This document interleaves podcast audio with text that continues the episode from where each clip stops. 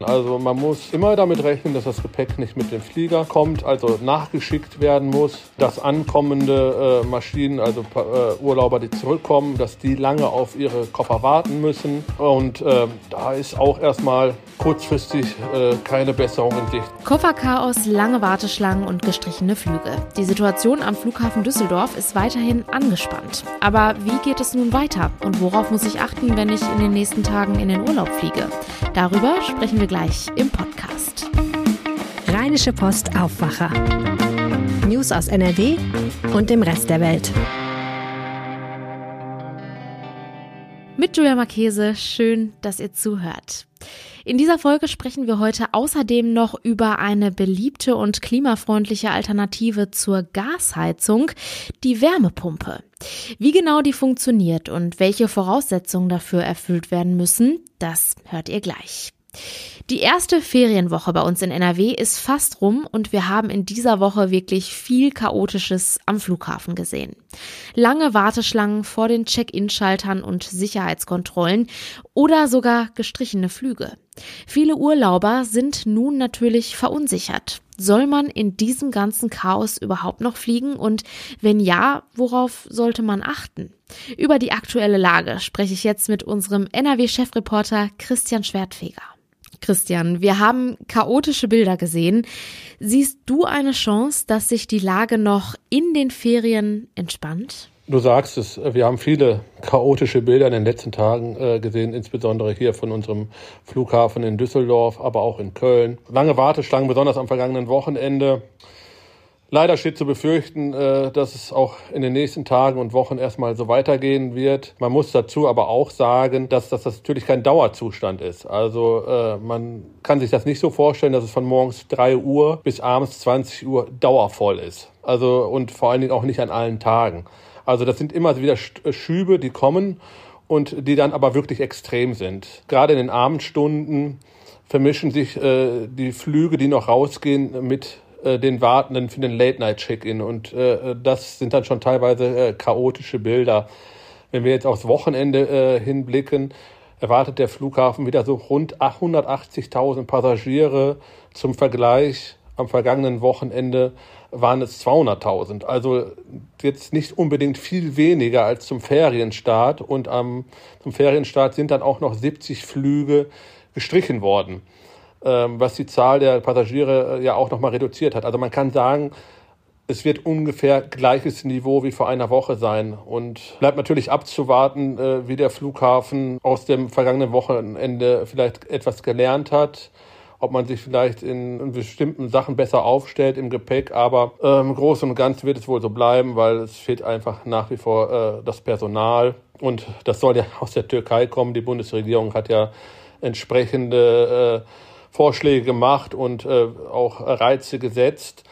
Ähm, nur wird es das Problem, insbesondere in Nordrhein-Westfalen, und schon gar nicht kurzfristig lösen. Warum denkst du denn, dass es kurzfristig nicht die Lösung für das Problem sein wird? Es wird dauern, bis diese Kräfte hier sind. Äh, für Nordrhein-Westfalen kommt es äh, definitiv zu spät. Ähm, ein Beispiel, die türkischen Kräfte, die nach Deutschland kommen, und es wollen sehr, sehr viele kommen, äh, weil man hier in Deutschland einfach viel, viel mehr verdient als in der Türkei. Ähm, die brauchen erstmal ein Visum, weil die Türkei ja ein äh, Nicht-EU-Land ist. Und um dieses Visum zu bekommen, äh, ja, äh, das geht auch nicht von heute auf morgen. Äh, dann brauchen sie Sicherheitschecks, also die brauchen eine Zuverlässigkeitsprüfung. Ähm, sie müssen sich ja auch erstmal bewerben bei den Unternehmen. Ich habe heute mit einer jungen Türkin gesprochen, äh, die hat sich beworben für eine Stelle am Flughafen in Düsseldorf, in Frankfurt, in München und die hat ihre Bewerbung mehr oder weniger blind an mehrere Stellen geschickt, weil sie nicht weiß, wohin ihre Bewerbung gehen soll. Und so geht es momentan vielen Türken. Äh, darum äh, ist es mehr als fraglich, dass das zu einer Lösung äh, führen wird, zu einer kurzfristigen Lösung, zu einer kurzfristigen Entspannung auf gar keinen Fall an den Flughäfen und schon gar nicht in Nordrhein-Westfalen. Hm. Wie ist denn die Lage beim Gepäck? Die Lage beim Gepäck ist äh, nach wie vor, ja, kann es nicht anders sagen, äh, teilweise dramatisch. Also äh, sind einfach viel zu wenige Leute in der äh, Gepäckverarbeitung am Flughafen in Düsseldorf um äh, diesen Massen an Koffern und Reisentaschen äh, Herr zu werden. Also man muss äh, immer damit rechnen, dass das Gepäck nicht mit dem Flieger kommt, also nachgeschickt werden muss, äh, dass ankommende äh, Maschinen, also äh, Urlauber, die zurückkommen, dass die lange auf ihre Koffer warten müssen. Und äh, da ist auch erstmal kurzfristig äh, keine Besserung in Sicht. Im Gegenteil, also auch die Gepäcksortieranlage im Düsseldorfer Flughafen macht immer wieder Schwierigkeiten. Die wird zwar ständig gewartet und ähm, funktioniert nach Störungen auch immer wieder, aber sind natürlich diese Störungen äh, in Anführungsstrichen tödlich, wenn sie auftauchen. Das haben wir am vergangenen Wochenende auch gesehen. Aus dem heiteren Himmel äh, läuft die Anlage dann nur noch im Notfallmodus und äh, das hat dann Auswirkungen bis dahin, dass die Koffer einfach äh, unsortiert in den Gepäckhallen ankommen, dass sie dann manuell sortiert werden müssen von den Mitarbeitern und äh, das kostet Zeit und ist überhaupt gar nicht zu stemmen und ja, äh, demzufolge, äh, was das Gepäck anbetrifft, also äh, ist teilweise wie ein Glücksspiel. Also das äh, ist ein Problem, wie die Personalmisere insgesamt am Flughafen äh, doch anhalten wird. Was kannst du denn den Urlaubern raten, die in den Ferien noch ab Düsseldorf fliegen wollen? Ja, ähm, so wer jetzt gebucht hat, ja, kann man ja schlecht sagen, man äh, sagt äh, die Reise ab. Man muss immer damit rechnen, dass ein Flug kurzfristig annulliert wird. Äh, Eurowings, Lufthansa haben ja angekündigt und auch schon äh, leider umgesetzt, äh, dass Flüge gestrichen werden. Man sollte natürlich äh, rechtzeitig am Flughafen sein, ähm, sich dann aber nicht ärgern, äh, wenn man zu früh da war, dass dann äh, vielleicht nichts los gewesen ist. Äh, das kann natürlich vorkommen, aber ich sage immer, ich bin lieber ein bisschen äh, zu früh da und es ist entspannt, als wenn ich zu spät da bin und es könnte eng werden. Die Situation an den Flughäfen bleibt auch weiterhin angespannt. Wenn bald also ein Flug ansteht, am besten Geduld mitbringen und etwas mehr Zeit einplanen. Die Infos dazu hatte Christian Schwertfeger für uns. Vielen Dank. Und wer von euch noch gar keinen Urlaub geplant hat, eigentlich aber ganz gerne noch mal raus möchte, für diejenigen haben wir jetzt noch den ein oder anderen Tipp für die Sommerferien. Mein Kollege Reinhard Kowalewski, Chefreporter für Wirtschaft bei der Rheinischen Post, hat ein paar Angebote für uns rausgesucht.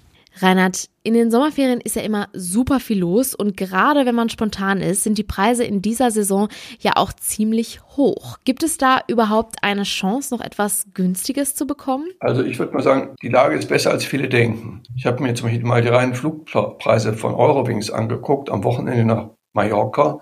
Da kannst du für ähm, 70 Euro ohne Gepäck nach Palma fliegen. Also ganz so schlimm ist das nicht. Ähm, es gibt nicht die Superschnäppchen wie früher, aber es gibt immer noch viele günstige Angebote. Also die Veranstalter sagen, dass in vielen Ländern noch große Kapazitäten sind. Wo ist denn aktuell so am meisten los? Also natürlich ist Mallorca immer sehr beliebt, Griechenland ist sehr beliebt, Zypern ist sehr beliebt, ähm, Italien ist teilweise beliebt.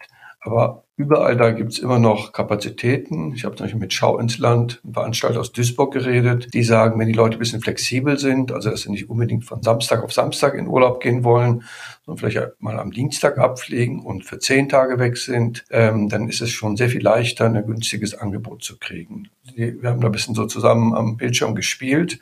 Da haben sie mir gezeigt, du kannst für 500 Euro, für, so für eine Woche, zehn Tage, immer noch nach Mallorca fliegen, auch in Sommerferien.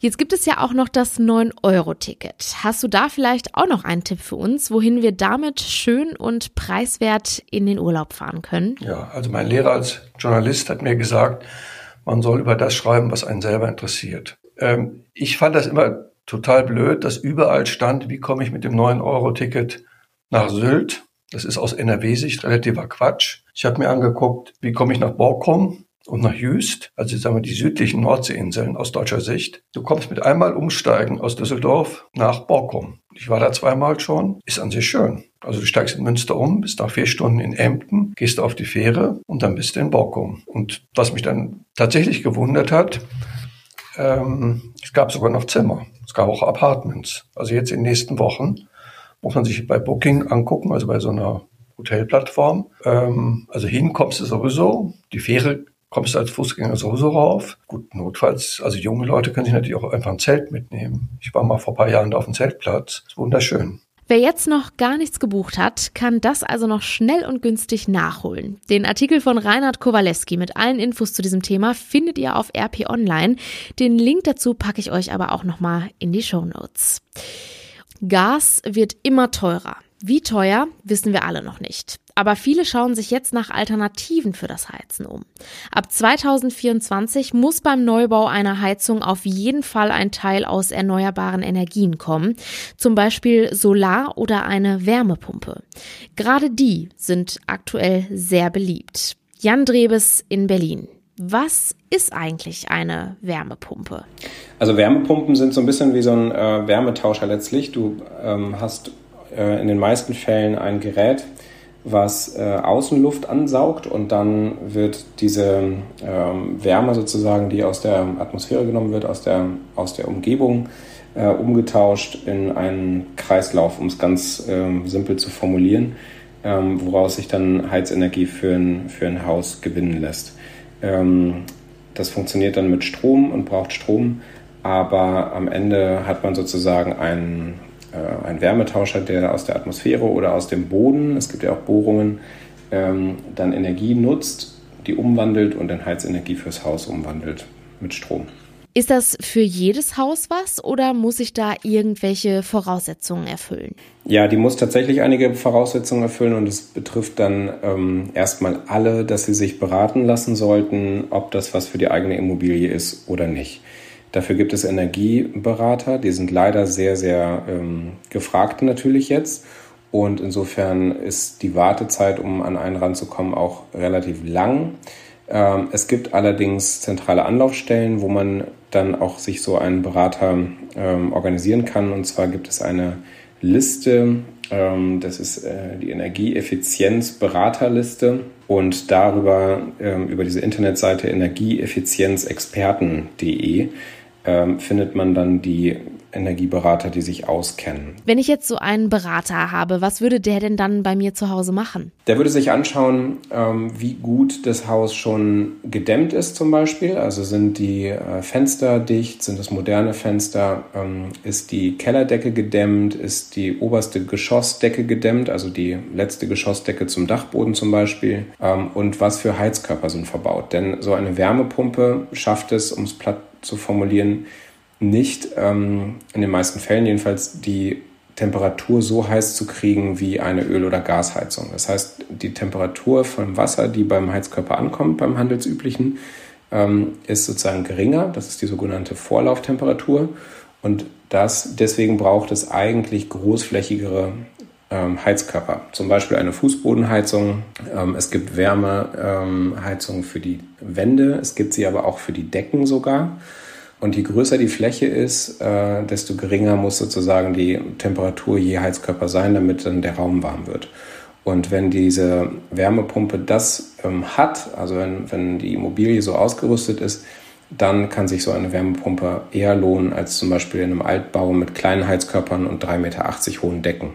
Aber die Hersteller sagen, weil sich in den vergangenen Jahren jetzt auch viel getan hat, dass selbst moderne ähm, Wärmepumpen auch höhere Vorlauftemperaturen schaffen und selbst da, wo man bislang nicht damit gerechnet hat, Wärmepumpen einbauen zu können, ist es mittlerweile auch möglich. Deswegen lohnt sich auf jeden Fall der Gang zu einem dieser Energieexperten. Wenn ich jetzt eine Wärmepumpe haben möchte, ich nehme an, die Wartezeiten sind lang, oder? Genau, das ist das aktuelle Problem. Also erstmal überhaupt einen Energieberater finden, dann ähm, die Lieferzeiten von diesen Wärmepumpen und dann, wenn man das Gerät gekauft hat, ähm, dann hat man ja immer noch gar keinen Handwerker, der das Ganze einbauen kann. Und auch da ähm, muss man strikt darauf achten, dass die Handwerker ähm, das dann auch ordentlich einbauen, weil tatsächlich kommt es da auf ein paar Tricks und Kniffe an und das ist nicht ganz so einfach wie eine Gasheizung einzubauen. Insofern lohnt es sich auf jeden Fall, dass man ähm, auch da dann darauf achtet, dass man Handwerker bekommt und das Ganze ist jetzt nichts, um im Oktober zum Beispiel schon unabhängig vom Gas zu sein. Also das braucht einfach länger Zeit, als jetzt die Gaskrise es vielleicht nötig macht. Das bedeutet, mit Blick auf die Gaskrise und das, was uns da im Herbst und Winter bevorsteht, Energie sparen. Danke, Jan Dreves. Heute ist Freitag und das heißt, Lothar Schröder hat jetzt für uns wieder ein paar Kulturtipps fürs Wochenende. Dieser Tage habe ich im Fernsehen ein herrliches Klassikkonzert mit den Berliner Philharmonikern in der dortigen Waldbühne erlebt, das mich für zwei Stunden träumen ließ. Warum ist Berlin nur immer so weit weg? Ich finde, es sollte hierzulande mehr Waldbühnen geben. Zum Glück ist das Konzert weiterhin in der ARD Mediathek zu erleben. Apropos Natur. So dann stelle ich in den Kulturtipps Wochenende eine hübsche barocke Schäferoper des Komponisten Georg Philipp Telemann vor, die kaum bekannt ist und die es endlich auf CD zu kaufen gibt.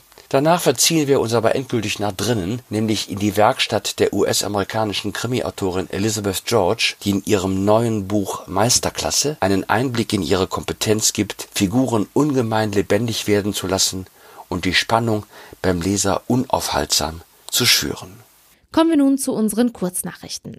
Das Bundeskabinett will heute den Regierungsentwurf für den Bundeshaushalt 2023 auf den Weg bringen. Die in der Corona-Pandemie ausgesetzte Schuldenbremse soll wieder eingehalten werden. Am Mittag will sich dazu in Berlin Finanzminister Christian Lindner äußern. Um die Schuldenbremse einhalten zu können, soll der Bund laut dem Entwurf auch die milliardenschwere Rücklage stärker als bisher geplant einsetzen. In Köln beginnt heute das dreitägige Straßenfest zum Christopher Street Day Wochenende. Auf einer Partymeile mit drei Bühnen in der Altstadt gibt es ein Programm mit Musik, Reden und politischen Diskussionen. Zur offiziellen Eröffnung um 18 Uhr wird unter anderem die neue nordrhein-westfälische Familien- und Gleichstellungsministerin Josephine Paul von den Grünen erwartet. Zum Schluss schauen wir noch einmal aufs Wetter. Der Tag beginnt noch stark bewölkt und zum Teil mit Regen. Die Höchsttemperaturen liegen bei milden 20 bis 23 Grad. In der Nacht sind örtliche Nebelfelder möglich und es kühlt sich auf bis zu 8 Grad runter. Und das war der Aufwacher vom 1. Juli. Habt einen schönen Start ins Wochenende. Ciao! Mehr Nachrichten aus NRW gibt's jederzeit auf RP Online. rp-online.de